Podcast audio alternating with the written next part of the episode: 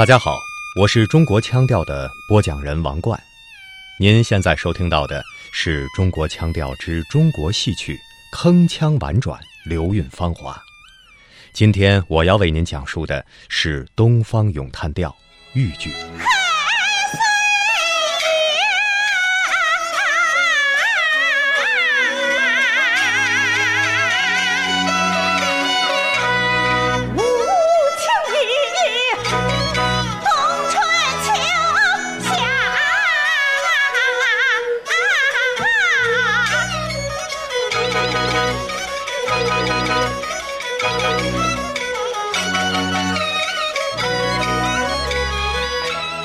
豫剧是我国最大的地方剧种，与京剧、越剧同为中国戏曲三鼎甲，以唱腔铿锵大气、韵味纯美而得到戏迷的喜爱。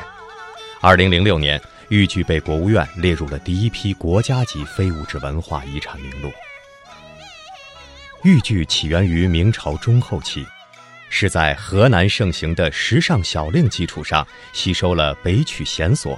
秦腔、蒲州梆子等演唱艺术后发展而成的，其传统剧目有一千多个，其中大部分取材于历史小说和演义，如《封神戏》《三国戏》《包公戏》等，还有一大部分描写爱情、婚姻、道德伦理的戏。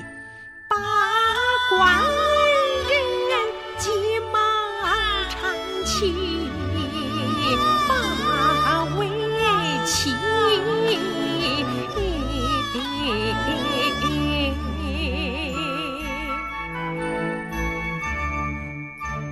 断桥是河南豫剧的经典剧目，源于《雷峰塔传奇》及《白蛇传》之一者，讲述的是白素贞自金山寺战败后，行至西湖断桥，遇许仙力波者，言归于好，与小青、主仆三人最终携赴杭州的故事。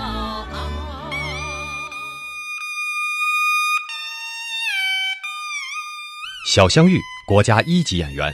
著名豫剧表演艺术家，谈及有关豫剧的传承与发展，他是这样说的：“中国戏曲呢，呃，有三百多种，但是呢，他们有相同的东西，就都是程式化的表演，唱作念打、手眼身法呀，等等等等。清朝的中末吧，就从一开始有一些那个豫剧的元素，或者是戏曲的元素，慢慢慢慢演变的，到了现在，大家知道了这个，啊。”大的豫剧，那豫剧呢？啊，在全国也有三百多个呃剧团，观众呢还有很多。呃，即便他当地已经有了他们的一些特别受观众喜欢的剧种呢，他也依然同样接受豫剧，喜欢豫剧。豫剧的各行当都有自己的表演要诀，如手势要诀是花脸过相，红脸齐眉。小生其唇，小旦其胸。青衣和闺门旦的表演要诀是：上场伸手似碾额，回首水袖搭手脖，飘飘下摆如豹子，跪下不能露脚脖，说话不看人，走路不踢裙，男女不挽手，坐下看衣襟。这些口诀的熟记于心，再加上长年累月的舞台历练。最终才能成就一名优秀的豫剧演员。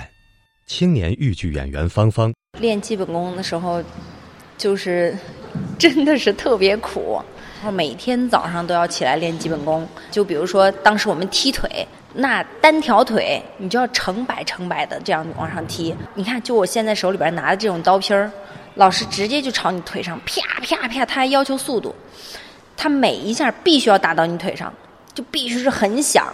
他就是要打到你腿上，就是要听到那个声音。你听到那个声音的速度的时候，你就会要求自己的那个腿的速度，当然质量和数量都要要求。然后跑圆场，老师说你那鞋就朝了要往磨烂的那种去去跑，结果很多时候我们那那个两个大拇脚趾中间那儿就是磨成的泡，鞋都已经烂了，但是还要继续跑。人们熟悉的豫剧五大名旦：常香玉。陈素贞、崔兰田、马金凤、严丽品，代表了豫剧的五大风格流派。在新中国成立之后，人民的生活水平不断提高，文化方面有了新的需求。这个时期又出现了不少描写现实生活的现代戏和新编历史剧。小香玉当时是粉碎四人帮，啊，我奶奶呢常香玉就唱那个大快人心事。他在第一次演唱的时候，是在我们河南有一个体育馆，我们把它叫大锅。当他唱完第一声的时候，我才知道什么是掌声雷动、雷鸣般的掌声。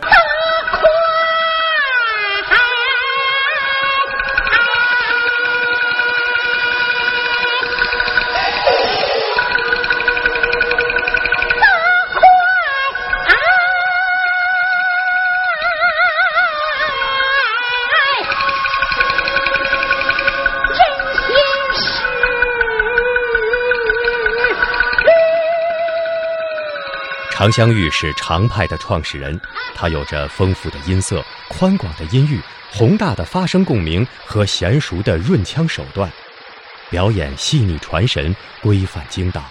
一曲大快人心事，大气磅礴，气如长虹，成为了那个年代的标志。豫剧的传承也是豫剧演员深感肩负的使命。新的时代赋予了豫剧新的表达。该如何与时代紧紧相连，融合于新时代，应用新表达，培养新人才，找到新出路？豫剧的从业者们从未停止求索。小香玉，我们五千年留下了这种美德，留下的这种精神，留下的这种民族文化的东西。我想，最重要的也应该让呃越来越多的年轻人，越来越多的孩子来关注。我想，我们有一种责任。就是要把这种精神，就是要把这种美德传承下来。准备，开始。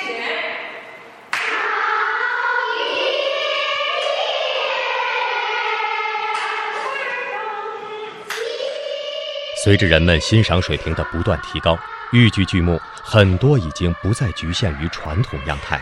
比如小香玉的特别尝试，就加入了管弦乐的气势磅礴，使豫剧焕发出了新的活力。豫剧，这一被称为“东方咏叹调”的传统戏种，在新的时代，依然有人在其嬉皮中陶醉，在其板眼中沉浸，酣畅于其无穷的意蕴。